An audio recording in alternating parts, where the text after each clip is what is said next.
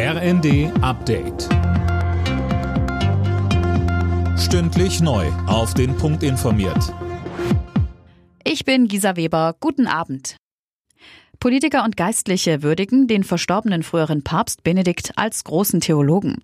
Das ehemalige Oberhaupt der katholischen Kirche war am Morgen im Alter von 95 Jahren gestorben. Benedikt XVI. war wegen seines Umgangs mit den Missbrauchsfällen in der katholischen Kirche durchaus auch umstritten. Georg Betzing, der Vorsitzende der Deutschen Bischofskonferenz, sagte. Der Missbrauch, der in der katholischen Kirche uns und unsere Wirklichkeit bis heute so nachhaltig prägt, weil er mit dem Verlust des Vertrauens und der Glaubwürdigkeit verbunden ist. Wie keiner vor ihm hat Papst Benedikt deutlich gemacht, jeder Missbrauch ist ein Verbrechen.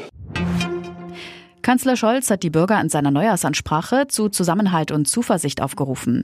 Ein schweres Jahr geht zu Ende, so Scholz. Auch in Deutschland seien die Folgen des Ukraine-Kriegs im Alltag spürbar, etwa bei der Stromrechnung, beim Einkaufen oder an der Tankstelle. Trotz allem sei Deutschland ein starkes Land, das mit Tempo an einer sicheren Zukunft arbeitet. Die ganze Rede läuft am Abend im Fernsehen. Bundespräsident Steinmeier ist auf dem Weg nach Brasilien. Dort will er morgen an der Amtseinführung des neuen Präsidenten Lula teilnehmen.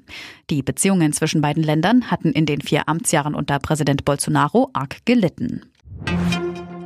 Und der Pole David Kubacki hat die Qualifikation für das Neujahrsspringen morgen in Garmisch-Partenkirchen gewonnen.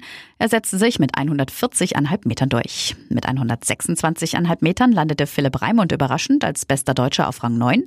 Favorit Karl Geiger patzte und schaffte es nur auf Platz 30. Alle Nachrichten auf rnd.de